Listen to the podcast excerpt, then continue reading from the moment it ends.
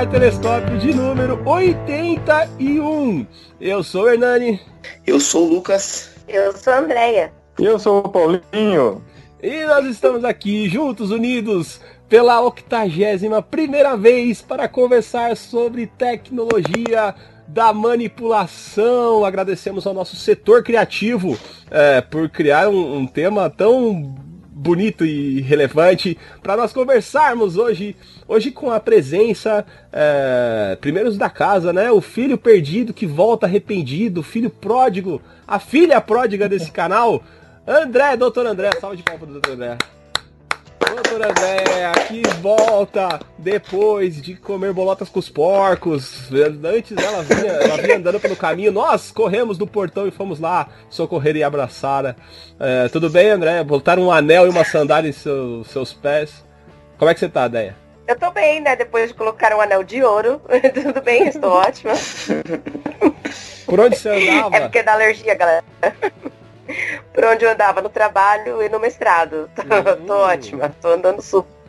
Mas como a gente agora, né, nós estamos gravando nosso terceiro programa em formato podcast, talvez, né, o grande público que se, a- se achegou ao telescópio mais recentemente não te conhece, André. Então se apresente para esse novo público. Este novo público. É, meu nome é Andreia, eu sou advogada, trabalho com tecnologia e sou do canal Telescópio. Estava um pouco sumida, mas eu continuo, eu continuava. Continuar. É, às vezes não estou tão presente, mas continuo, pelo menos no grupo do WhatsApp, em tempos de que o WhatsApp vale muito. Não, Ou continua. seja, tem muitos direitos. Fez até um texto amplamente compartilhado sobre, sobre a eleição Exato. primeiro turno. É, eu não é, estava aí no podcast, mas estou aí, né, E- no, E no staff. O número de ações e processos do telescópio aumentou ultimamente ou continua na mesma, na mesma média? Continua na mesma, ou seja, a gente está muito bom nisso. Estamos conseguindo driblar bem as, as brechas do. Estamos conseguindo. muito- Liberdade de expressão, né, gente? Enquanto ainda temos, né? E hoje temos lá um, um convidado muito especial, Paulinho, queira se apresentar. O Paulinho, na verdade, a gente tem que se apresentar para o grande público que, que conhece o Paulinho. Paulinho de Gaspari do Irmãos.com. Se apresente aí para quem eventualmente não te conhece. Olá, pessoas. Eu sou o Paulinho. Tô aqui no Telescópio. Muito legal estar com vocês. Tenho aí um site que tem pouco mais de 20 anos, quase 21 anos no ar. Sou o tiozão da internet. E, e 12 anos, quase 13 de podcast também. Então a gente tá aí há bastante tempo produzindo conteúdo.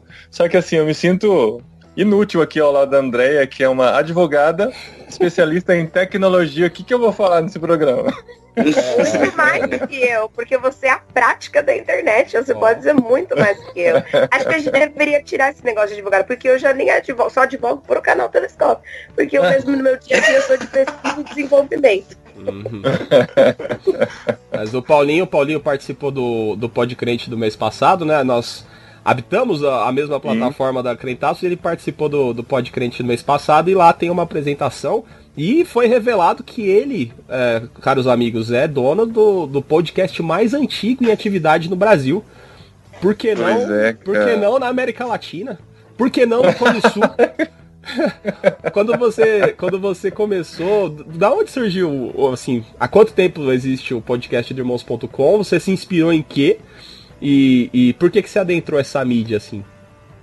Cara, o site já existia, né? Uhum. Então eu ficava buscando conteúdos, coisas interessantes pra colocar lá e tal. E o podcast, pelo que eu sei, surgiu assim no mundo em 2005. E só que era pouco difundido e tal. Aí tinha um amigo meu que ele tinha, tem até hoje uma gravadora de música e ele veio com essa ideia de fazer um programa que chamava 15 por 15. A cada 15 dias ele entrevistava um dos músicos de sua gravadora e disponibilizava aquela entrevista de 15 minutos. Uhum. Né? E, e eu falei, cara, isso é simples de fazer. Eu já tenho o site, tenho internet, tenho um headset tosquinho aqui que eu uso para conversar com outras pessoas por Skype, dá para utilizar o Skype para isso. E comecei fazendo uma entrevista. Falei, vou fazer uma entrevista com um missionário que eu conheço, que está lá na Bósnia, que é o Walter Gonçalves. E ele apresentou o projeto dele tal, editei e lancei. Isso foi em março de 2006, não lembro exatamente o dia, março de 2006. E hoje, no Brasil, o podcast mais famoso, que tem mais ouvintes, é o Nerdcast, né? E hum. curiosamente, o Nerdcast nasceu um mês antes depois do podcast Irmãos.com. a, gente, a gente tem essa primazia aí de, de estar um mês antes no ar. Eles já têm mais de 600 programas, a gente está nos 340 ainda, uhum. porque a gente é quinzenal, né? Mas é, ah, gente... mas vocês foram os precursores de tudo isso. É. Pois é. Chupa Jovem Nerd. Vocês podem jamais serão eu fui o podcast conhecer... mais antigo do Brasil. Jamais então, serão. É, é, não sei, a não ser que a gente pare, né? Eles podem não, ser não, o, não, a gente mais antigo em atividade, assim como a gente é, né? Porque assim, esses outros que eu conheci que existiam antes do, do Irmãos.com não existem mais, né? Uhum. Então já existiam, nós somos o primeiro podcast, tanto desse meu amigo do 15 por 15 como outras iniciativas que existiam na época. Uhum. Mas a gente continuou, esses daí acabaram. Uhum. Bom, e a experiência é muito legal, porque, meu, quanta gente eu já consegui conhecer por causa do podcast, né? A gente abriu muitos horizontes, a nossa, nossa cosmovisão cresceu muito, conhecendo tantos tipos de trabalhos, ministérios, profissionais, pessoas que fazem tanta diferença aí no reino. Então, esses 12 anos aí, quase 13, são de uma experiência muito grande. Eu tenho certeza, assim, de todo mundo que já aprendeu muito com o podcast, eu sou o que mais aprendeu, porque o privilégio de estar no meio desses caras aí é, é inexplicável, é muito legal. De nada, cara. É um prazer ter você. A gente também agradece. ah, não, mas é isso. A gente tá com a, com a Andréia e tá com o Paulinho, que é a história viva do, do podcast, quase aí no Brasil. E hoje a gente vai conversar sobre, uh, sobre tecnologia da manipulação, né? É um trocadalho aí que, o, que, o, que foi bolado pelo Rodrigo. O Rodrigo tá em licença paternidade, né? Cuidando da queridinha Ana Lu, né? Que nasceu há pouquíssimo tempo, há poucos dias atrás e ele tá lá de resguardo ainda, né? Foi cesárea, então o corte ainda tá doendo. É, ainda dói, né? É, ainda dói, ainda dói, tem tá de quarentena. É, mas a gente vive numa sociedade da informação, né? É, mas, aparentemente, ainda engatinhamos. Não sei se engatinhamos, se tropeçamos, se estamos nos afogando, ou se estamos aprendendo, evoluindo é, no uso das tecnologias e, e tudo mais. E hoje a gente vai conversar e refletir sobre isso. Tudo isso depois dos nossos patrocinadores. Oh. É. É, não existem patrocinadores. Essa, essa, essa mais uma fake news. É, não existem patrocinadores. Mas assim, você pode nos seguir é, nas redes sociais, sempre arroba canal Telescópio, é, tanto no Twitter, quanto no Facebook, quanto no Instagram. E também siga a Crentaços, né? Nosso conteúdo está no site da Crentaços, crentaços.com.br. E segue também. Eles são nossos patrocinadores. É, é, é, permuta, né? Eu não sei qual, é o, o modal. É uma parceria, né, gente? É uma parceria, uma parceria, uma parceria. Mas entrem no É site. do que a internet é feita, né, gente? A internet é feita de parceria. Se eu ganho, você de ganha. Exato. Mas é, entrem, curtam lá tudo que eles postam, entrem no site, tem vários conteúdos. O Telescópio sai todo dia 10. Mas quase toda semana tem um podcast saindo, tem texto, tem vídeo, tem tudo mais. E siga nas redes também o arroba crentaços. As redes do irmãos.com, quais são? Irmãos.com é em tudo, né? É, na verdade, nem em nada. Nada. É, uma, é uma, é uma boa estratégia de marketing, né? Você, não ter o mesmo nome. É, é, é terrível isso. Porque no, no, no Facebook alguém já tinha usado irmãos.com para fazer um perfil pessoal, eu tive que usar irmãos com tudo junto. Uhum. No Instagram, irmãos under e no Twitter também irmãos underline com. Irmãos.com mesmo em lugar nenhum, só no site. então sigam também é, Siga-nos nas redes sociais, porque hoje a gente vive na rede social, certo? Vamos começar falando um pouquinho sobre a evolução da, da própria comunicação, né? O, o Paulinho tava lá no, no, no, no, remoto ano de 2006. O site começou que ano, você falou, Paulinho? 98, cara. 98, nos primórdios da internet. Eu tava no meio do mato da internet. É, você chegou, era tudo mato ainda, era um brejo da internet. Uhum aquela internet de escada, aquele barulho delicioso, né? Mas só podia entrar depois da meia-noite para pagar mais barato, essas coisas. Exatamente. Eu conheci a minha esposa em irmãos.com, né? e a gente tinha internet de escada. Ela morava em Campo Grande, Mato Grosso do Sul, eu morava no interior de São Paulo, em Piracicaba. E o negócio era o seguinte: quando eu ligava para ela, é, para a gente se falar pela internet, eu ligava meia-noite, porque eu pagava um pulso só. Exato. Não, não era isso. Eu tinha que era sábado. esperar. Não, isso era quando eu. É, é. Sábado era a partir das duas da tarde. Não, quando eu ligava por telefone era isso. Quando eu ligava por telefone, eu ligava meia-noite. Quando ela ligava, ela ligava meia-noite de lá, mas lá tem fuso horário. Então era uma hora da manhã aqui que a gente conseguia conversar. E para falar pela internet, que era só via chat na época, a gente não falava por voz ainda, uhum. em 2002, quando a gente se conheceu. Uhum. Então aí era esperar uma hora da manhã do horário de São Paulo para lá ser meia-noite a gente conseguir conversar. Caramba. Mas, triste, cara, triste. Mas se a gente pensar, né, essas tecnologias da, da informação, a gente pode remontar uma, uma linha histórica desde quando, Andréia? Da, da escrita da pedra lá? Eu não sei direito os nomes, enfim, mas vou fazer uma questão bem abrangente de duas coisas que eu acho legal de a gente falar da comunicação. É primeiro que nos tempos, né, lá caverna, era de símbolos, né? A gente via muito a simbologia. Depois veio a escrita, e se a gente olhar hoje, né, é, veio quando teve toda uma questão de multimídia, a gente começou a compartilhar muito é, a questão de vídeo, de imagens, né? E aí vieram os emojis, que é totalmente símbolo, e hoje GIFs. Isso é uma primeira coisa, né, que a gente vem de comunicação em si, né? Como a mensagem é passada que já que antes era antigamente era muito dos símbolos, a gente passou por uma questão tudo de não tem escrita, linguagem rebuscada e tudo mais, e hoje as pessoas prezam cada vez mais pela objetividade e até pelos próprios símbolos novamente. E aí, uhum. se a gente for traçar Caramba, agora em termos a gente, a gente é quase A gente é quase um homem das cavernas, então. É isso que você tá falando. Exato. A gente tá voltando. Cara, tá voltando pra, pra comunicação das cavernas. Faz todo sentido, cara. Nunca tinha pensado é. nisso, cara. Mas, é, E aí, é, em termos de tecnologia, até das próprias mídias, o que é legal, assim, e aí é uma coisa muito interessante a gente ver, as grandes mídias sempre foram, né, é, o jornal, a revista, o rádio e a TV. E aí você uhum. vê uma proporção de que era é, uma pessoa que editava e filtrava toda a informação que a gente chama de um para todos, né? Então tinha lá toda uma editoração que era mandada, né? A mensagem era passada para todos nós. Hoje, com a internet, a gente vê que é de todos para todos. Eu não sou só uma consumidora de informação, eu também crio informação. Uhum. E aí que eu acho que tá sacado do negócio todo. É, a editoração também é feita por nós, o filtro de informações também é feito ou não, quer dizer, deveria ser feito por nós.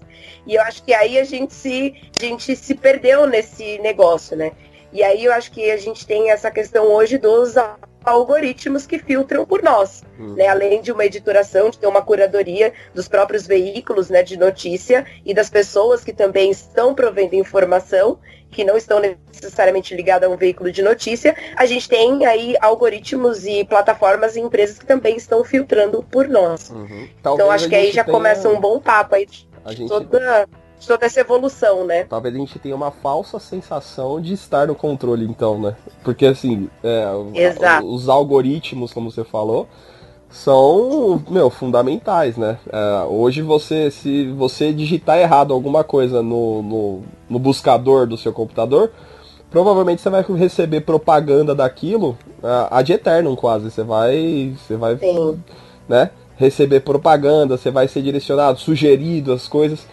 E, e, de alguma forma tudo, todos esses algoritmos eles não só te observam como te manipulam, né? Já que a gente está falando sobre a tecnologia Sim. da manipulação, eles te usam para vender alguma coisa ou para incutir alguma coisa, é, enfim. Mas a gente deu um, um, um salto, e eu acho que a gente vai chegar nesse ponto, mas é, se a gente remontar, é, você começou falando da, da origem da escrita e tal, eu acho que o grande primeiro boom informacional foi a invenção da imprensa, né?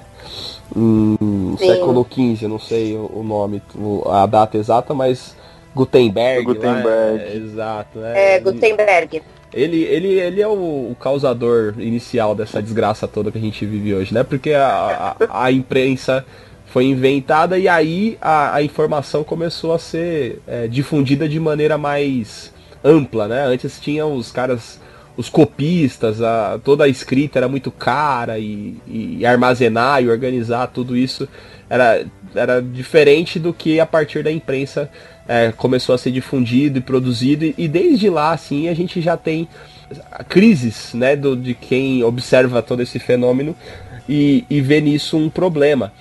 o excesso de informação que a gente tem hoje, né, em consequência disso que começou lá com Gutenberg e chegou no Paulinho lá em 1998 no site, né? E que hoje a gente tem aí ó, amplamente as redes sociais e essa internet como é que chamaria? Já é 2.0 ou é 3.0, Andréia, que a gente viu? Ah, nem sei se existe mais hoje? essa terminologia, né? É, na minha Eu época... acho que hoje a gente já tá partido por um 4.0, né? Mas assim, é, porque aí entra na questão da revolução, a quarta revolução industrial, que entra toda a questão tecnológica, internet das coisas e tudo mais. Uhum. Eu nem lembro de todas as denominações, assim, tudo. Mas eu acho que assim, quando a gente fala muito de sociedade da informação, que é o que falam que a gente vive hoje, né? Que essa enxurrada né, de informações, eu acho que justamente a gente teve todo esse desenvolvimento da comunicação e da tecnologia e a gente não, a gente não foi ensinado a lidar com ela, né? Uhum. É, como eu disse, tinham pessoas que faziam a editoração pra gente, que fazia essa curadoria, né? Uhum. E naquela época, já em 1930, 1940, já começaram vários estudos é, sobre as mídias tradicionais, né, que era a TV, o rádio, o jornal e a revista, o como eles poderiam manipular, porque eram eles que eram detentores das informações e eles que faziam curadoria. Uhum. Agora imagine agora que a gente não aprendeu a lidar com esse filtro. A gente tem um, um gap até de entender como a própria tecnologia funciona e como que a gente filtra informações nisso, né? Uhum. Então tem diversas questões que a gente entra é, quando a gente fala hoje em, em informação, né? Uhum. A começar, eu não sei nem se é falar ir além do tema, mas numa pesquisa que fizeram algum tempo atrás, as pessoas é, acham que Facebook é internet, sabe? Elevam um aplicativo ao nível de internet. Uhum. Ou seja, as pessoas estão cada vez mais usando o Facebook, a plataforma, como meio de buscar informação. Como se não existisse outros veículos, né? Uhum. Então aí tem um grande problema também. É, o, o, Facebook, em, em, não sei, não sei se a, a besta que surgiu do mar não é o Facebook. É, o, o anticristo. ah, o Satanás. Mas enfim. É, eu não é, gosto muito de colocar toda a culpa nas tecnologias. Assim. Ô Paulinho, você quando começou o site, ou em algum momento você se viu como, tipo, um grande poder nas mãos, assim, como formador de opinião, sentiu essa responsabilidade ou você não, não enxerga dessa forma? É que hoje a gente vendo o que a internet se tornou, é mais fácil entender a força e o poder que ela tem. Em 1998, a internet ainda estava sendo descoberta para que, que ela servia de verdade, né? Uhum. A gente via os jornais como a Folha de São Paulo, por exemplo, eles tinham uma editoração, um layout da, da página deles parecido com a página do jornal, sabe? As pessoas ainda não sabiam transportar o analógico uhum. para o digital, né? O impresso para o digital. Era só uma então, reprodução. Aí, era uma reprodução. Então você via várias coisas assim quem entrava em sites naquela época via, encontrava os famosos livros de visitas. Olha que coisa bizarra. O que, que é o que a gente fazia quando a gente ia no é museu. Mesmo? A gente escrevia o nome para falar que a gente esteve lá. Uhum. Então tinha contadores de visitas nas páginas, pra você ter uma noção. Tinha livros de visitas onde as pessoas assinavam. E a gente ainda não sabia exatamente o alcance que essa internet tinha, né? Eu estava lá em Piracicaba, interior de São Paulo, uma cidade média, é, numa igreja pequena. A cosmovisão que eu tinha de cristianismo era a cosmovisão da minha igreja local e tal. Quando eu comecei a colocar alguns conteúdos na internet e comecei vendo que tinha gente do Espírito Santo, tinha gente do Nordeste, tinha gente nos Estados Unidos, tinha até gente no Japão me escrevendo, porque a gente deixava o e-mail lá, né? A pessoa uhum. mandava o e-mail, nossa, descobri seu site, que legal esse conteúdo, você entendeu? Eu ficava, caramba, Olha o poder, a força que tem esse negócio, cara. Uhum. É, onde eu consigo chegar, quantas pessoas eu consigo atingir. Então, essa é, esse papel, esse meu lugar, essa responsabilidade foi caindo a ficha conforme o tempo foi passando e a gente foi vendo que mais pessoas tinham acesso àquele conteúdo e a gente começava a ser um formador de opinião, de alguma forma assim, um influenciador, que é a palavra da moda hoje, né, dos youtubers aí. Mas realmente assim, foi um negócio crescente, né? A gente não tinha essa noção de que teria esse alcance pelo ambiente que a gente vivia, pela forma que a gente vivia na, na década de 90, né? Uhum. Mas vocês acham que hoje, assim, assim o excesso é, de informação que a gente vive hoje, né? A gente, talvez a gente tenha sites confiáveis, talvez a gente tenha algumas pessoas mais é, com mais consciência e educação digital que, que busquem é, informação de, de fontes mais confiáveis ou chequem, mas a gente vive o fenômeno, né, o grande motivador desse papo é o fenômeno da, das fake news e da, de como a tecnologia vem sendo usada para influenciar N coisas, né? Desde hum. de, de, produtos e mercado até decisões políticas e, e, e tudo mais. É, vocês acham que esse excesso de informação hoje a gente que a gente tem disponível, ele é mais benéfico ou ele é mais maléfico? Como o André disse, a gente não pode ficar demonizando a tecnologia. Os demônios, na verdade, são os que estão por trás da tecnologia, né? Os que estão utilizando a tecnologia. E assim, cara, o acesso que a gente tem à informação, o tipo de conteúdo, a quantidade de conteúdo que a gente tem disponível é um negócio absurdo, assim. A gente não consegue comparar com nenhuma outra época da, dos seres humanos na Terra que seja algo que tenha uma porcentagem mínima comparado com o que a gente tem hoje de informação. Então, assim, para quem sabe utilizar, para quem sabe buscar, para quem tem uma educação digital melhor, é só benefício, ou, ou melhor, é muito benefício. Mas a gente tem, a gente acabou de passar pelo fenômeno das eleições que foram aí, o, a quantidade absurda de informações incorretas compartilhadas, as pessoas compartilhando aquilo que gostariam que fossem verdade, por isso não tem o mínimo trabalho de checar a fonte. Aí a gente vê que a coisa é, é, muito prejudicial, né? Traz um ônus muito grande todo esse bônus que a gente tem por ter acesso a tanta informação. Então, mas... Porque junto com a tecnologia vem as pessoas mal intencionadas que querem manipular as coisas de acordo com a sua vontade, de acordo com seus interesses. Uhum. Isso a gente tem. Então a gente tem o lado excelente de ter acesso a todas essas informações, mas tem o grande problema de termos pessoas é, influencia, influenciando e pessoas sendo influenciadas para o lado mal de, todo, de toda essa grande tecnologia que a gente tem à nossa disposição. Ainda dentro dessa linha, em relação à quantidade de informação que a gente tem, uma coisa que eu acho que é que está ficando cada vez mais forte em nós é o cansaço de prestar atenção, de ler com atenção. É. A gente está é. meio exausto de, de ler muita baboseira. Então, às vezes, você vê que tem textos, tem reportagens, tem notícias saindo. E se você abrir, por exemplo, três reportagens falando de um mesmo assunto, três, quatro, cinco reportagens, serão cinco narrando fatos muito parecidos, mas jogando você a pensar coisas completamente distintas. E aí você fica se colocando, colocando em xeque o que é de fato verdade, o que não é verdade. Aí você vai entrar no Facebook, você vê uma, uma tia sua que já não estuda há 15 anos, nunca mais leu um livro, assiste o Datena todo dia, escrevendo assim, tem que prender menino de 16 anos mesmo. E aí você vê uma outra pessoa que não viveu nada ainda, só que leu Marx, dizendo, não, isso é uma guerra de classes. E você vai vendo que um não ouve o outro. Um não lê o outro, um não escuta o outro, para além do texto é que eu, eu, acredito que um dos grandes problemas da quantidade de informação que vem sendo gerada é tem informação sendo gerada de todos os lados, pessoas mais e menos qualificadas, é, pessoas mal intencionadas, bem intencionadas e pessoas que estão intencionalmente te levando para algum lugar, que é a ideia da desinformação, estão intencionalmente manipulando a sociedade, manipulando as decisões mais importantes do nosso tempo. E essa questão que a gente não tem curadoria quase nenhuma, em especial nas redes sociais, a gente vai se cansando de ouvir. Eu, a gente vai se cansando de ler, se cansando de ouvir. Eu acho que a gente está vivendo uma exaustão de informação.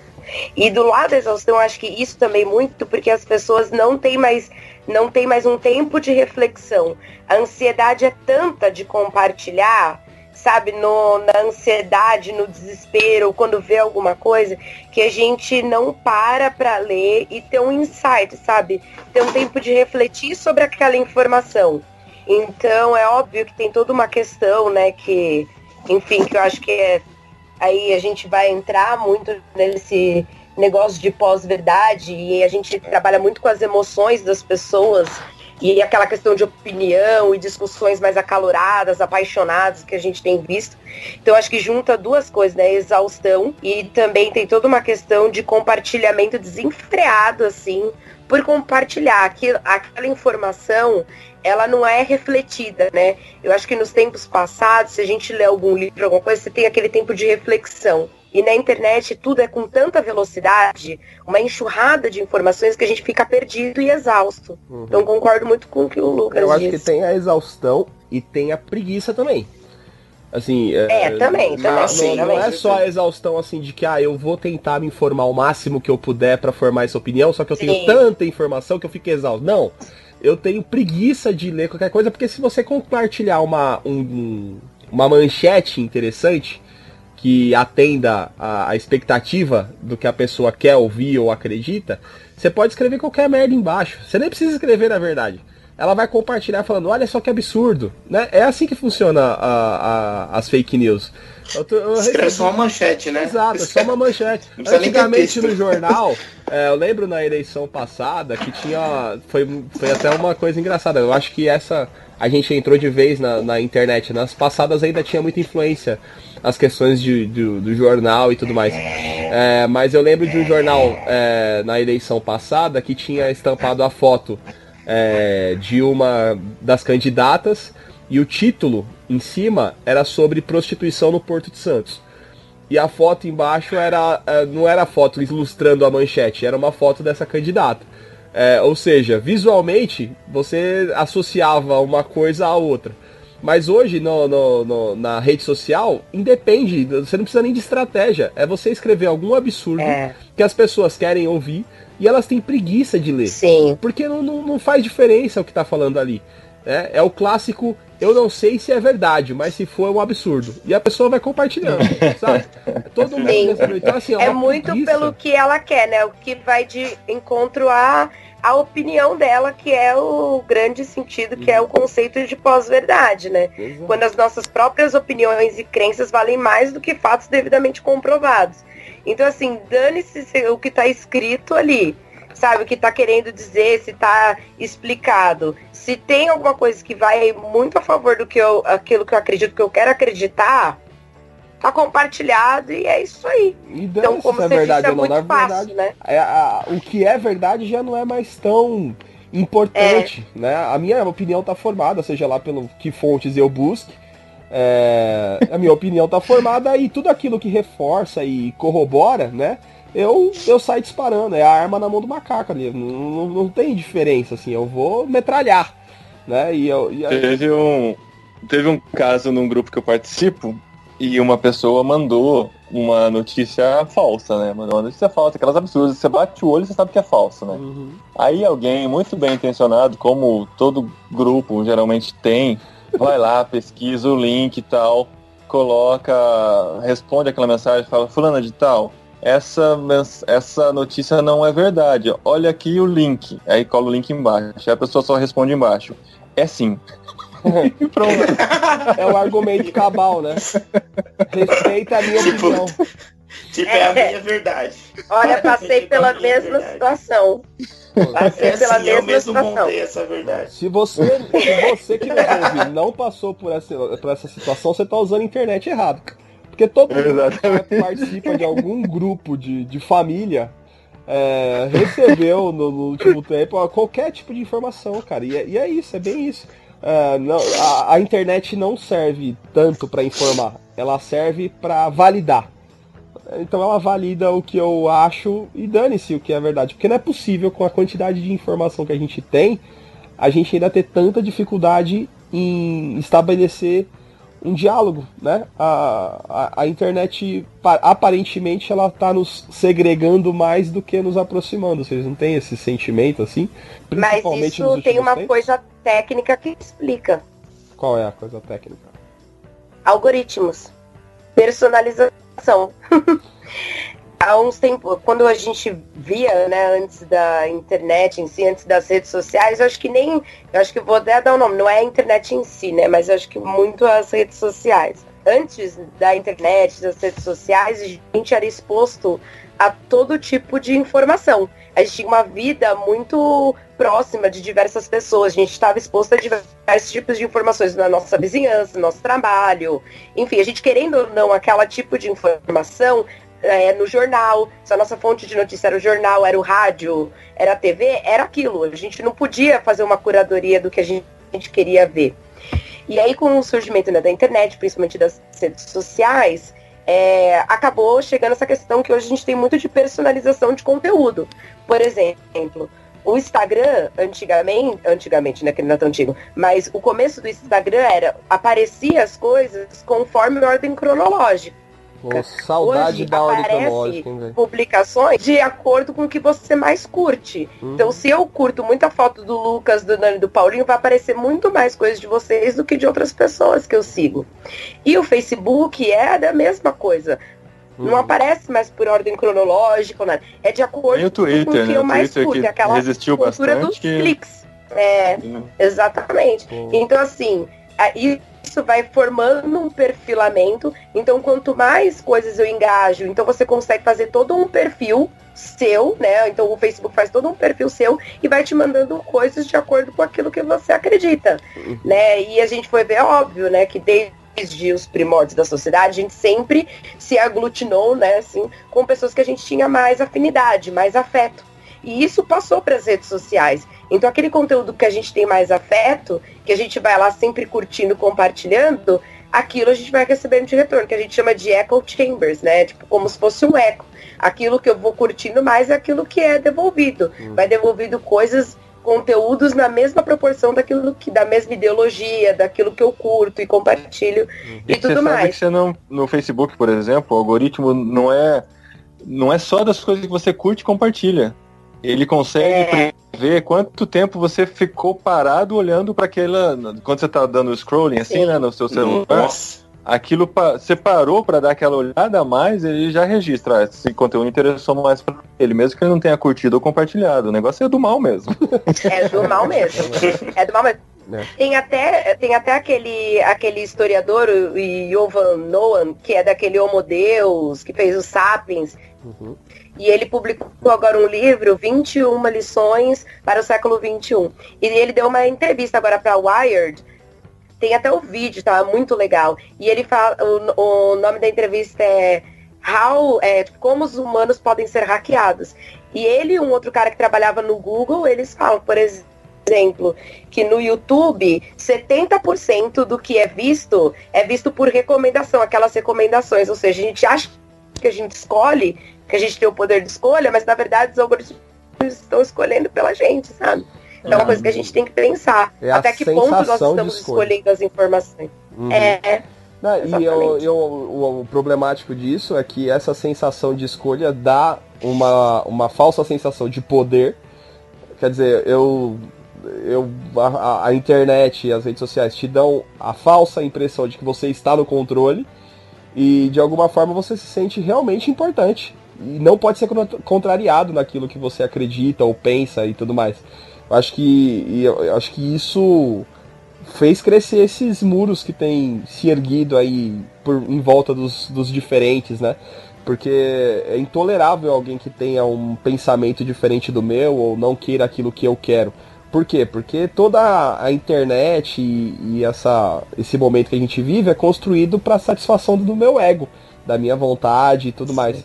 E a gente tem desaprendido a ser contrariado, assim. Você não precisa mais dividir isso. Eu só te bloqueio, eu só te excluo e beleza, vida que segue, eu sou feliz. É, outro dia eu vi um post de, de uma conhecida falando assim: como eu sou uma pessoa muito empática, eu vou excluir todo mundo do meu Facebook que pensa diferente de mim. Parafraseando um pouco, é, é, não tem nada de empático nisso, né? Você tá sendo. É, você tá sendo. É, é, né? Isso é fake news, ó. Exato. E aí a gente tá sendo Ô, ô, ô, acostumado, fala.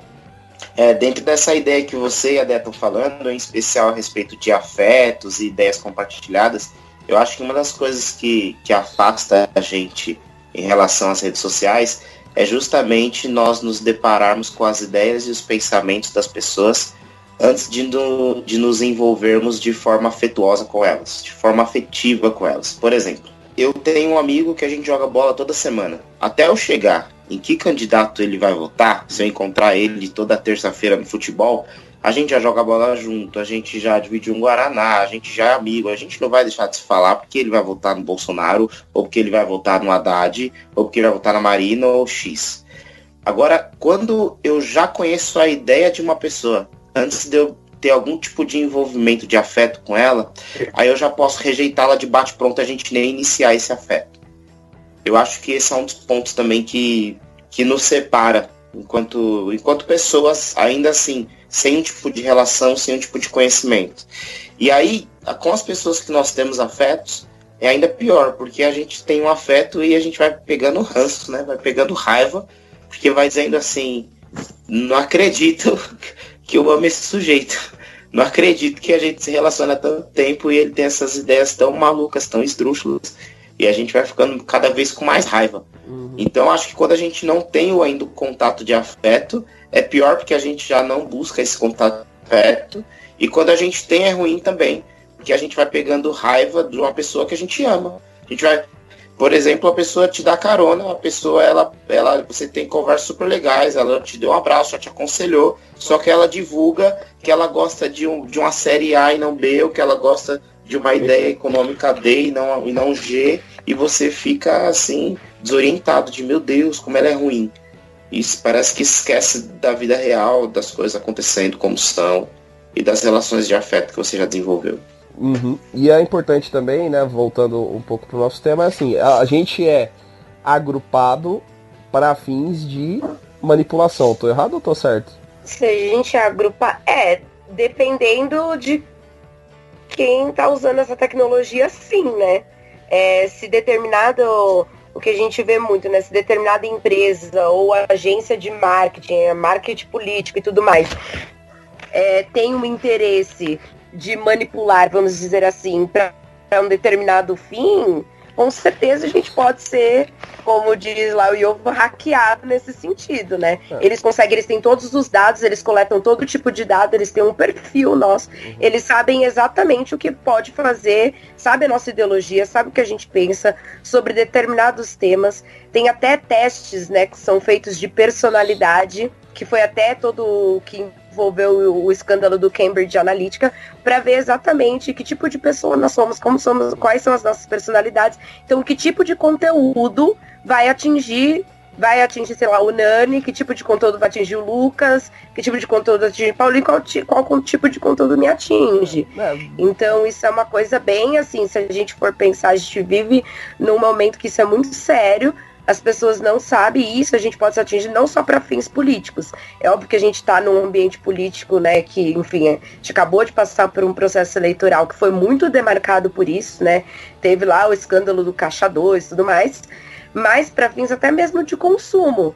É, e como a gente pode ser beneficiado ou prejudicado por causa disso. Eu acho até que é em especial para fins de consumo. É. Nós somos organizados para sermos mani manipulados, em especial para fins de consumo. Eu acho que geralmente quando você olha para alguma situação da vida e relaciona de alguma forma com economia, consumo, com, com coisas precárias assim, né? É, você geralmente acerta. É, o pessoal tende a achar que rede social, Facebook e tudo mais é de graça. Não é de graça, filho. é que você é o não, produto é deles. De o que eles vendem é você, amigão. Tudo que você coloca lá, eles usam para vender para alguém que quer te atingir, sabe? E provavelmente, se alguém tá ouvindo a gente, às vezes foi o próprio Facebook que manipulou a informação. Só que assim, a gente não patrocina os posts, né? E aí o Facebook, todo, se alguém aí já tem página no Facebook, por exemplo, você recebe todo dia lá, ó, paga 3 reais que isso aqui vai chegar para 10 mil pessoas. Aí você consegue falar, não, eu quero só pessoas que curtam o irmãos.com. E aí todo mundo que curte irmãos.com vai chegar em todo mundo a propaganda do telescópio. Você é o produto, sabe? É, é, é isso que, é, que eu tô falando. É sempre mercadológico. A questão eleitoral é mercadológica também, né? É. Então, assim, a, a, gente é o produto, a gente é usado, né? Ah, você quer que uma série que fez sucesso recentemente. Você assistiu? Não porque os caras fizeram uma, uma, um grande investimento numa mídia de, de, propaganda tradicional. Foi porque, meu, La Casa de Papel.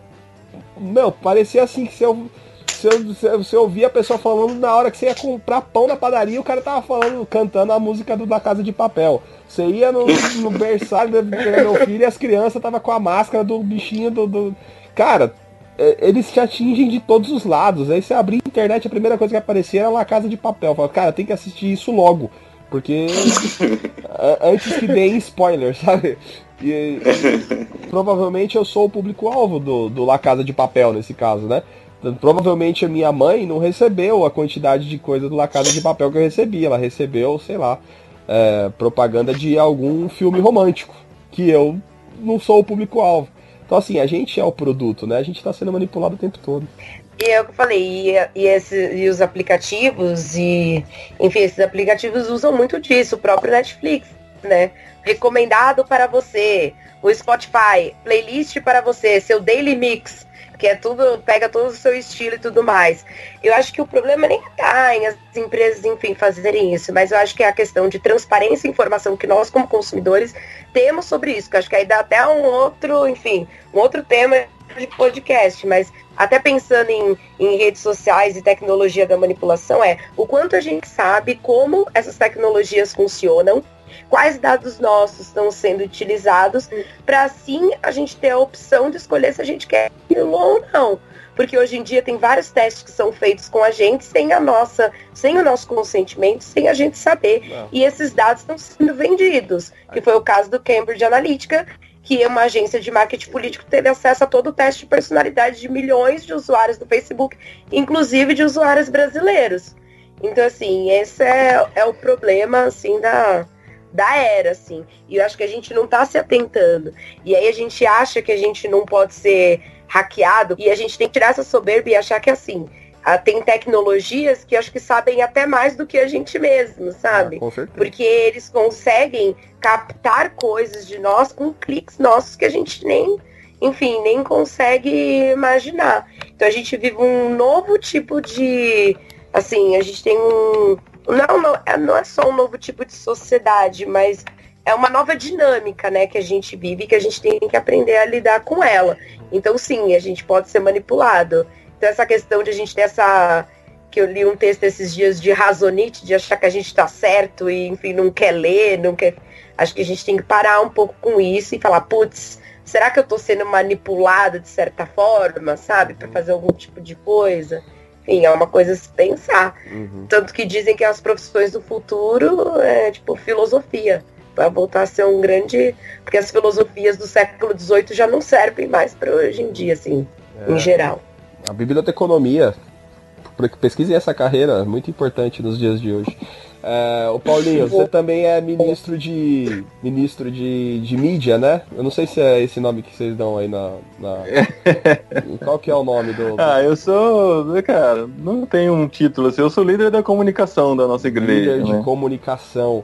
É, é. Você, imagino, né, qual que é a sua preocupação na, na curadoria aí do que vocês divulgam ou usam para atrair o, o, o, público ou fazer? Quais você tem essa, esse tipo de atenção dentro da, da comunicação da igreja? Como é que vocês lidam com isso? Então, a gente entende como um ministério, né?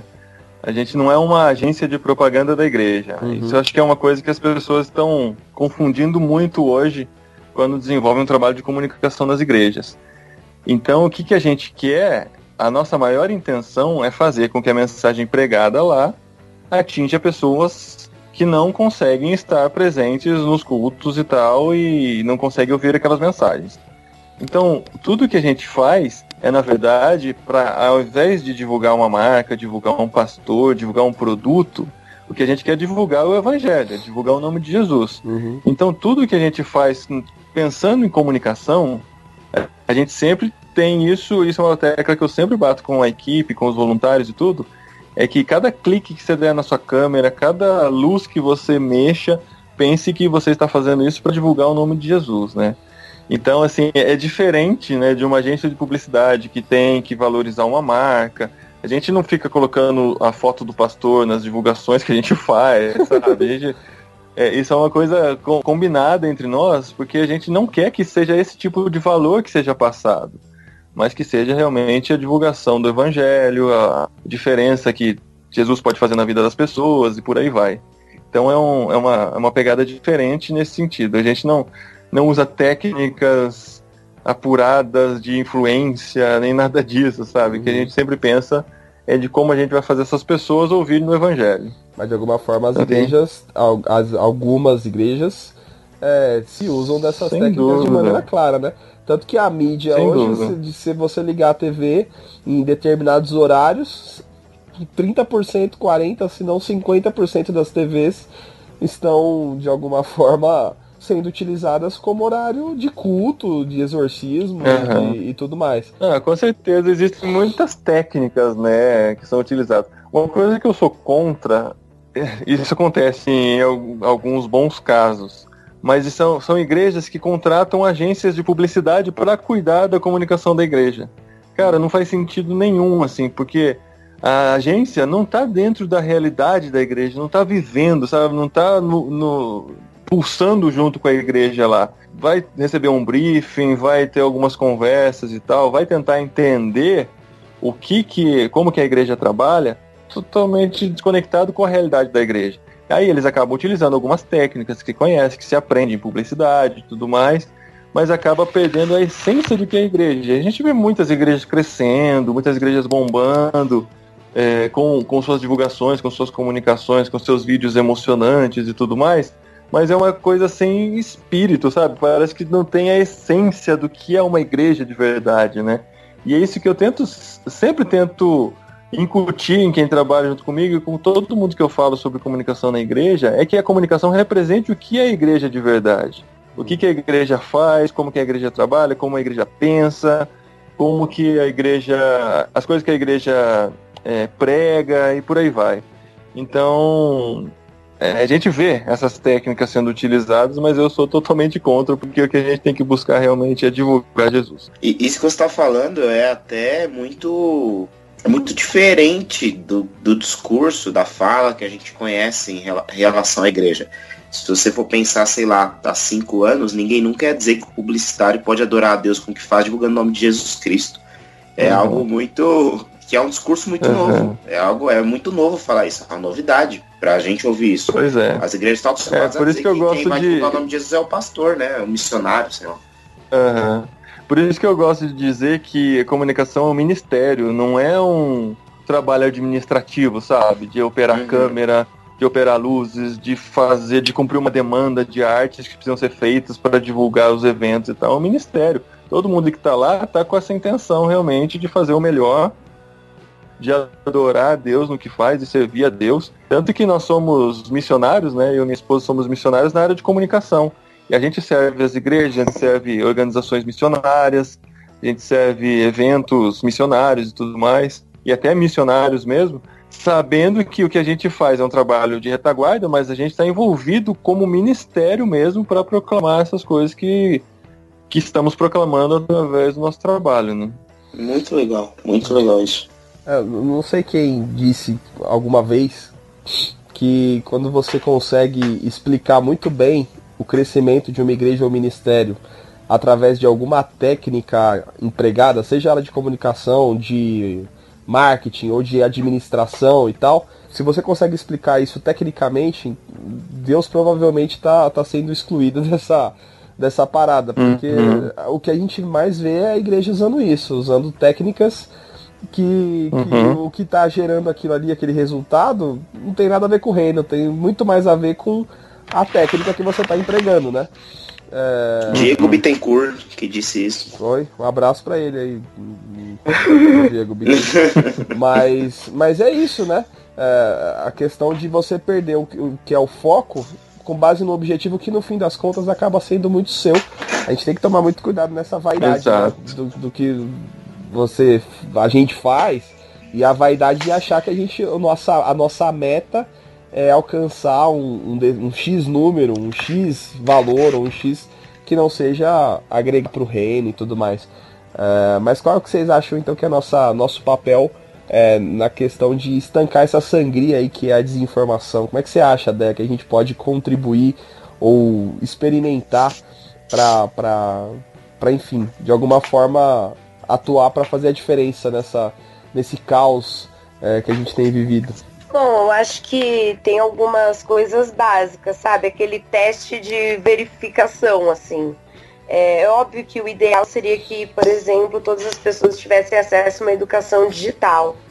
É, é que ideal que todo mundo tivesse até que ter acesso a uma educação básica, né? Exato, exato, exato. Educação exato. digital que você chama é o pacote Office? Não, não, não. É educação digital no sentido de como a gente lida de forma ética é, e legal com, com as tecnologias. E aí você entra toda uma questão de responsabilidade, de liberdade de expressão, como funcionam as tecnologias, como você filtra notícias e essas coisas. É, eu acho que isso seria muito importante, na verdade, isso deveria existir no currículo né, escolar. Uhum. Mas, enfim, tem muitas é, muitos institutos e ONGs que se levantaram em favor disso.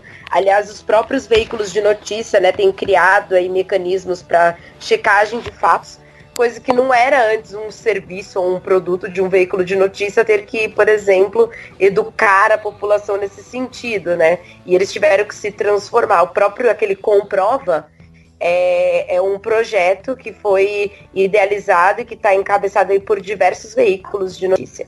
Mas eu acho que primeiro, acho que a gente tem que ser resiliente e saber que nessa enxurrada de informação, uma vez ou outra, alguma informação vai passar meio que em controvérsia, mas que a gente também tem o nosso dever de apurar as informações. Primeiro ver qual é a fonte, quem foi que veiculou aquilo, é, se é um vídeo, só um vídeo, de onde que veio? Porque hoje existem tecnologias de manipulação de imagem e voz. Então, realmente, eu consigo. Aí parece que é um vídeo super real e não é. Aquilo foi uma manipulação de imagem e voz. Então, checagem de data. O que eu vi, muita gente foi publicando, republicando notícias que era, sei lá, de 2014, e aí foi tirado de contexto, as pessoas achavam que era de agora. Uhum. É, uhum. Verificar quem está por trás daquela informação, né? Qual é o veículo que está ah, se só, se só viu em um veículo, e pesquise se nos outros veículos também saíram de grande circulação, né? Saiu, se não saiu, poxa, espera, né, um pouco antes de ver. Não se deixe levar pelas emoções, acho que na hora de raiva ou de grande, enfim, dá um tempo para você verificar as informações, que às vezes, né, nem tudo aquilo que vai contra o que você pensa, o que é a sua ideologia é mentira, né? Então a gente tem que tomar muito cuidado uhum. com isso. Então, acho que essas são as informações, assim, coisas básicas que a gente pode fazer. E tentar, assim, estar aberto ao diálogo. Acho que isso faz muita diferença, né, de ouvir o outro. André, você não acha que também uma medida básica importante seria limitar a idade do, do acesso às pessoas à internet? Ah, olha, não sei, porque de todas as idades, então qual vai ser, né? Porque eu vi aberrações de todas as idades, então como que fica isso, sabe? Faz uma análise de idade mental. Não seja. O problema é que o pessoal analisa a idade. Aliás, mas você sabe, né? Que tem, enfim, né? As redes sociais têm ali o indicativo de idade, mas é que as pessoas não. não não obedecem. Não obedecem. Por exemplo, o Facebook era para 13 anos. E eu vejo mães criando, deixando os filhos de, sei lá, de 8 anos, 7 anos criando Facebook. Então, assim, sei lá, né? É, o mais absurdo de todos foi o Rodrigo, que fez com a cachorra, né? A cachorrinha dele, a Lilo, tem, tem Instagram já. É. a Lilo tem Instagram. E o problema é também é que o pessoal verifica a idade mental em teste do BuzzFeed, né? É, é bem problemático. Isso revela a idade mental, inclusive. Exato. Então, porque é bem complexo isso também, né? A gente vê várias dessas iniciativas é, caindo numa, numa, numa beira de uma censura, assim. E, e, censura é uma palavra que dá um medo desgraçado, né? É, de, é. ah, vamos limitar a quantidade de não sei o que e, e, tudo isso. E a internet é esse ambiente meio é, bagunçado em que, que a gente se acostumou a não ter filtro. Talvez essa é a consequência né, do que a gente vive hoje. Mas não, é difícil estabelecer um critério para para o que deve ou não ser. O que, o que eu tenho observado muito é é, finalmente, né? E eu não sei se isso é bom ou ruim, é um desencanto com a internet. Quer dizer, é, esse ambiente que a gente criou não é o ideal para isso que a gente tem usado. Vocês não têm percebido isso também? Tipo, cada vez gente se suicidando do Facebook, sim, sabe? Vou apagar, matar meu perfil aqui e vou ficar só com X rede. É, ou, ah, se alguém quiser, sabe, dar aquela soneca até o, Natal. A, a, galera tem se desencantado um pouco com, com o uso da internet também. Eu, não, esse, essa, coisa que você, essa questão que você falou a respeito do desencanto, eu lembro que quando começou o Facebook, as pessoas não sabiam usar direito. Quando começou o Orkut era assim, aí o Facebook. Hoje elas sabem? Nani ácido. É, não, é só. É que às vezes eu tô com, com contatos ruins. Todos os meus não sabem. Fala, Lucas. Voltou. Voltou, yeah. voltou. As pessoas. Aí, no início. Hum, no início do Facebook. É, no início a gente tinha essa esperança que as pessoas fossem melhorando o uso. E o uso foi só, só piorando. A gente foi piorando cada vez mais o, a plataforma do Facebook, o nosso acesso. A gente fez do Facebook uma plataforma ruim, assim como a gente fez do Orkut uma plataforma ruim. E cada vez mais eu me convenço de que a nossa a nossa circunstância, a nossa posição enquanto humanidade é essa de precariedade mesmo. A gente tem essa dificuldade mesmo de, de viver bem, seja lá em que plataforma for, seja lá em que forma de vida for. Nós temos dificuldade de viver bem, de nos relacionar, de de compreender como é que é para viver a vida. Seja lá onde for, seja no Facebook, seja dentro de uma empresa, seja dentro da igreja, a nossa situação de fato é precária. Eu é. não vejo que a, que a gente está caminhando assim para um bom lugar em quase em pouca coisa. Eu não vou dizer em nada, mas em pouca eu acho, coisa. Eu acho que só para acrescentar o que o Lucas falou é que as pessoas têm uma uma questão de assim achar que o ambiente digital é separado do real, que falam vida real e vida virtual. Ah. E não existe isso, né? Eu acho que a internet, as nossas redes sociais é uma extensão do que nós somos. Então acho que a gente tem que, assim, se as redes sociais estão nesse caos, é porque algo nós, assim, seres humanos, nós como sociedade, alguma coisa não está certa. É, e ali a gente só tá tendo, muitas pessoas acham ah, que a internet não tem problema me expor e tudo mais. Será que aquelas pessoas falariam, falariam isso de frente, uma de frente para outra? Ah, Será que agiriam assim? E se mesmo assim, ah, algumas poderiam agir, por que, que estão agindo assim, sabe? Com tamanha intolerância, com menos diálogo. Então acho que é uma questão assim, não é a internet, não é as redes sociais. Óbvio que tem alguns elementos que contribuem para isso, como a gente falou, né? das bolhas, enfim, do, de, dos algoritmos, mas acho que é uma questão muito social, educacional, enfim, coisas que a nossa sociedade em si, nós como indivíduos, como coletividade, estamos passando, né? Uhum. Até, até essa questão que a gente estava falando a respeito de como a gente está sendo cada vez mais suscetível a, a, a se separar. Nas igrejas existem pesquisas que estão apontando que as pessoas ficarão em uma igreja fixa é, no máximo de 5 a 10 anos. As empresas estão partindo para a mesma questão. Antigamente era, era lindo você falar que entrou numa empresa e ficou lá até se aposentar. Hoje você é, é acomodado.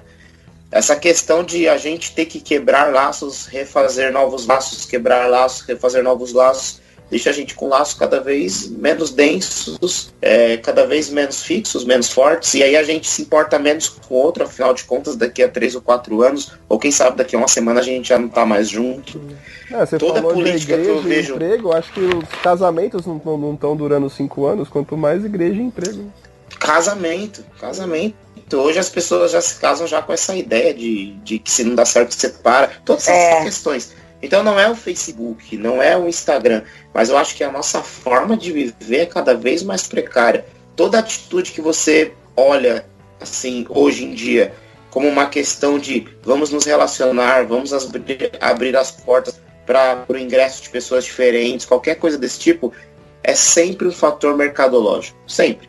As empresas querem cada vez mais mulheres no poder, por quê? Porque é bem visto e aí comprou mais dessa empresa. Aí querem mais pessoas é, de, uma, de uma determinada classe social, por quê? Porque é bem visto e vão vender mais.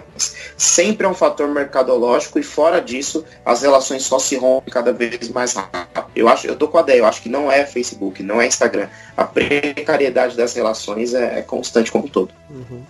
Sociedade líquida, né, Lucas? Como Sociedade líquida. Vou dar um abraço nele. Que Deus o tenha em bom lugar, né? Tá no céu. Morto é. da Silva. Tá, no, tá no, no céu dos filósofos. Muito bem. E como, como é que vocês têm hoje? Qual que é a relação que vocês têm com a tecnologia? Além, né? O Paulinho, além de, de, de produtor, mas é, qual que é a, a, relação que você tem com a internet hoje? Quais são os passos que você tem dado aí para frente ou para trás no, no uso da internet? Cara, redes sociais, assim, é um mal necessário no meu trabalho, né? eu acho que se eu, se eu não trabalhasse com redes sociais, se eu não precisasse dela para as divulgações das coisas que a gente faz, tanto na igreja quanto irmãos.com, nos ministérios a gente trabalha, eu teria dado um tempo legal. Na verdade, eu dei, assim, eu dei uma sumida. Eu entrava só para publicar, não lia muita coisa e tal, porque nessa época das eleições tava triste de ver, cara. Apesar da minha atração pelo bizarro, assim, às vezes quando eu dava aquela olhadinha e tal, mas, cara, ver, ver pessoas que no domingo vão se encontrar na igreja, sabe, se trocando várias farpas, perdendo respeito um com o outro e tal, isso me deixou muito triste, assim, muito arrasado nesses dias aí. Mas assim, a gente tem que estar tá lá. Se a, se a, gente quer influenciar de alguma maneira positiva, a gente tem que estar tá lá, a gente tem que interagir, a gente tem que ser o pacificador, né? Eu gosto de, de usar, já usei isso em alguns podcasts, mas como é a primeira vez que eu participo aqui, o versículo que fala que Jesus, no Sermão do Monte, fala da a verdade, a verdade vos libertará. Desculpa. Eu, eu, eu ouvi outra hoje, cara. Deus não chama os capacitados, mas capacita os escolhidos. Oh, Chamanaias. Bonito.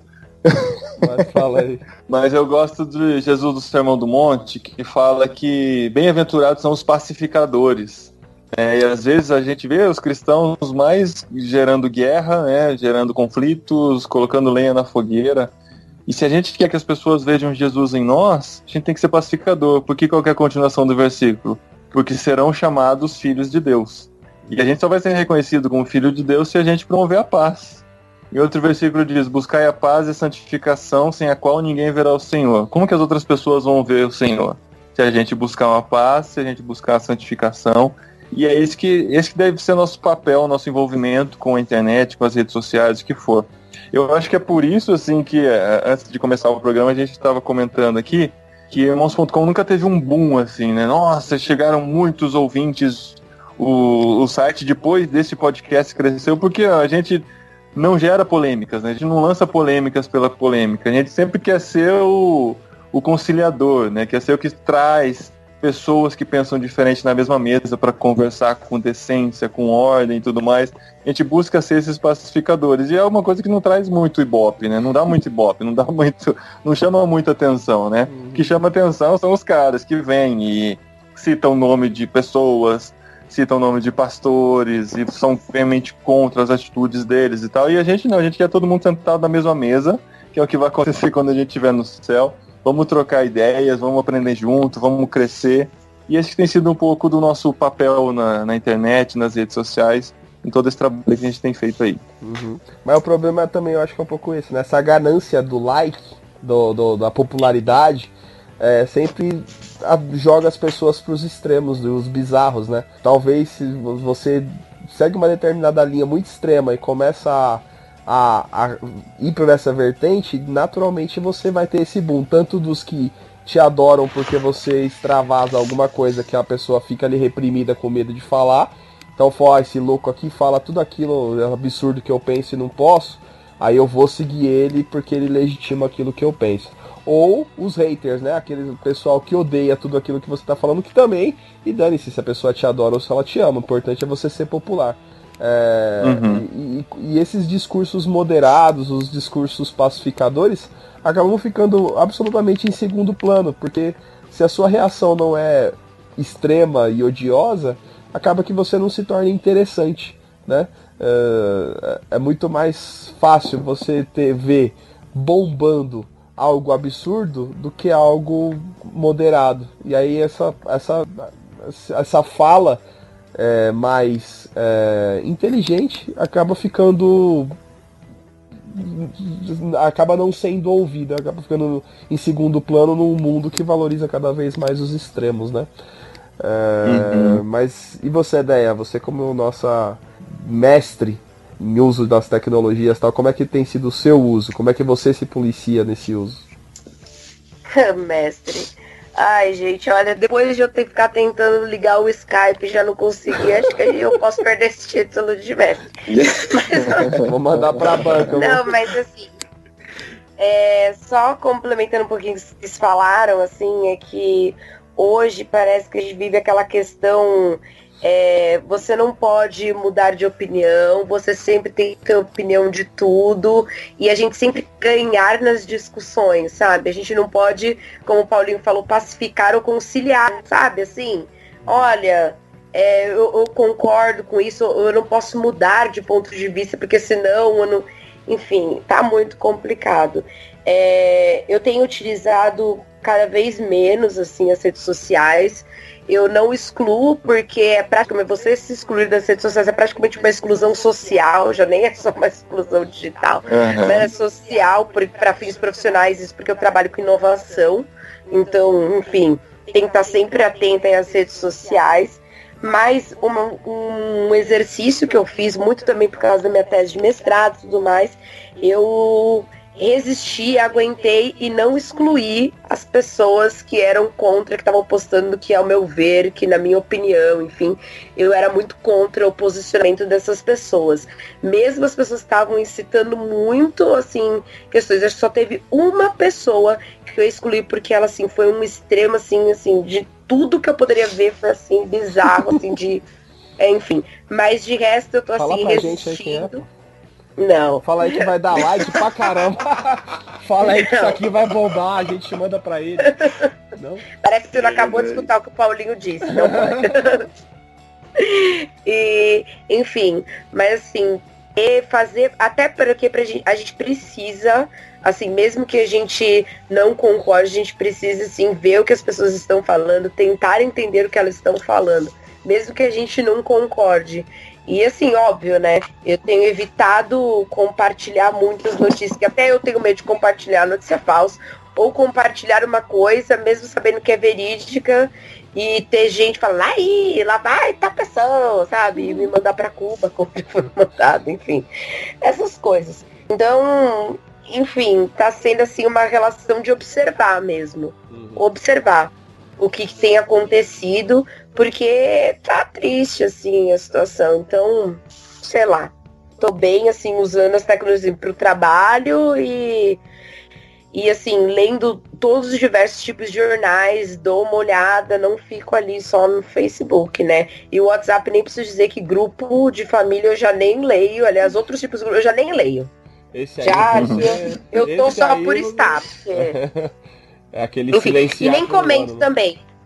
E nem tô comentando também, porque eu acho que o momento tá tão polarizado que, assim, é, tem certas coisas que nem adianta você falar, assim, acho que tem, tem que rolar um momento de reflexão, assim, tem que dar uma baixada na situação para comentar ou publicar alguma coisa, para quem sabe você conseguir um diálogo com alguma pessoa. Uhum. E você, Lucas? É, o meu uso da internet como todo é quase que mais para trabalho que qualquer outra coisa é, tanto celular, computador, em todos os ambientes. É e-mail, reunião, Skype, Hangouts. E uso muito para questões da igreja, bastante mesmo, questões ministeriais. Reuniões, avisos em grupos e tal. Facebook eu sempre fui escrever muito. Em especial, sei lá, há um ano eu escrevia muito. Passei uns três anos escrevendo bastante coisa no Facebook. E eu, perdi o gosto. Tem muita gente que pergunta por quê. Eu tinha outros motivos no início e depois eu voltei a escrever. Hoje eu escrevo muito, mas escrevo guardo, compartilho com alguns só. Eu perdi o gosto de escrever no Facebook. Eu acho que muita coisa que, é, que eu escrevi foi interpretado com muita maldade no coração, sei lá. E aí eu fui perdendo o gosto. Então eu sou meio, sei lá, sou meio ausente. Você é um cara moda antiga, né? Você é chuco. Não. É, sou meio. Sou meio. Ô Lucas, mas eu gostava das suas reflexões diárias. Oh. Hashtag volta reflexões. É, good God. Ele sempre terminava. God, good. God. É, aquelas. Aquelas boas e velhas interpretações das parábolas bíblicas também, né? Eram, é, Sempre alegrava o meu dia também, adorava, adorava.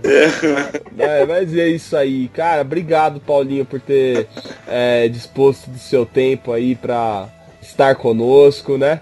É, e, e, compartilhar um pouquinho da sua experiência aí. Faz o, o seu jabá novamente aí e brigadão por estar conosco. Legal, gente. Eu que agradeço. Muito legal participar. Eu, eu me sinto meio estranho assim quando eu não tô dirigindo o programa. Eu, fico, eu não sei bem a hora que eu falo, sabe? Porque, porque quando eu sou âncora, eu saio falando por cima de todo mundo, tô nem aí, né? Mas quando eu sou convidado, eu não sei muito bem como me comportar. Fico aqui ouvindo.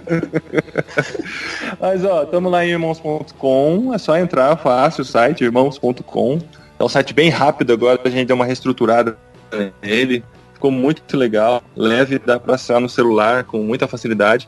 Os podcasts estão nos aplicativos de podcast, estão no Spotify. E a gente está fazendo uma série literária lá, né? A gente lê um livro por mês.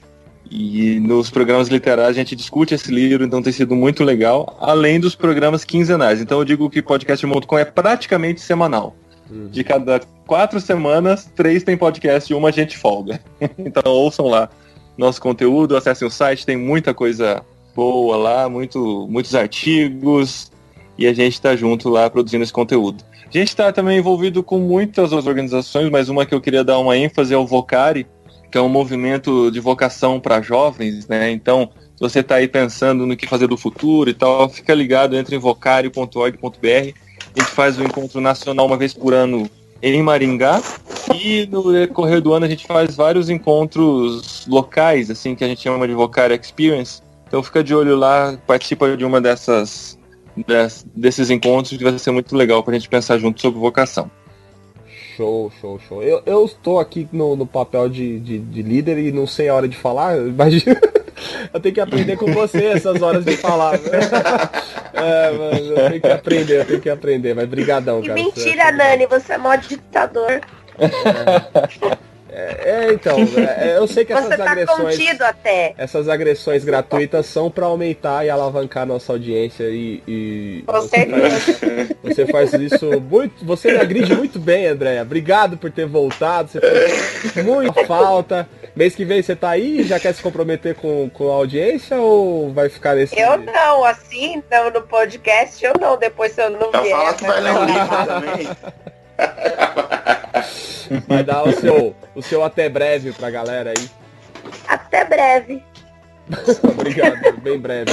Obrigado, Lucas, novamente por Brincadeira, era brincadeira, brincadeira. Foi muito legal, gente. Eu fico muito empolgado quando falo desse tempo que eu estudo. É meu tema de estudo, enfim.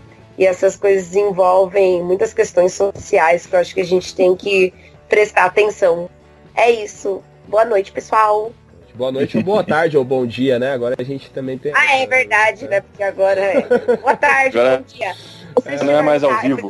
Não é mais eu estudo podcast do trabalho. Então, bom dia, se você acordou agora, vem discutir com a gente. Obrigado, Lucas. Até mais. Valeu, muito bom participar. E o Paulinho já fez o merchan dele, mas farei também ouçam o programa dele sobre perdão com o pastor Ariovaldo Ramos e o pastor Paulo Júnior. Foi 250. É o número 250 de irmãos.com.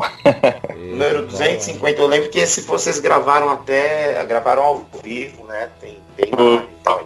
Foi, foi. foi muito bom esse programa, mas muito bom mesmo. Eu já ouvi algumas vezes. Ouçam. É isso aí, tamo junto. A gente, gente. já tá. Um abração. Isso, e a gente agradece a você que nos ouviu, que tem nos ouvido, nos acompanhado. Compartilhe conosco aí as suas impressões, né? Nas redes sociais a gente tem feito aí, depois de uma semana de lançada, a gente faz uma pesquisa de opinião aí pra galera.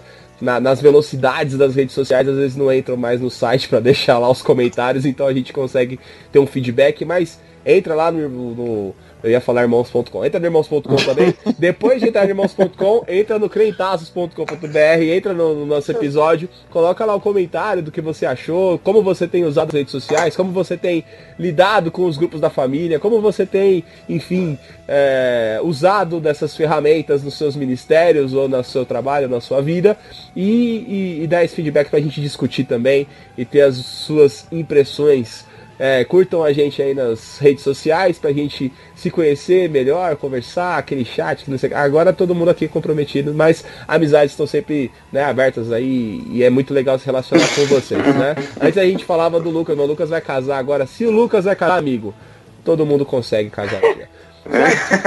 é isso. Telescópio, pés no chão, olhando pro alto. Tchau, galera. Falou. Tchau. Valeu!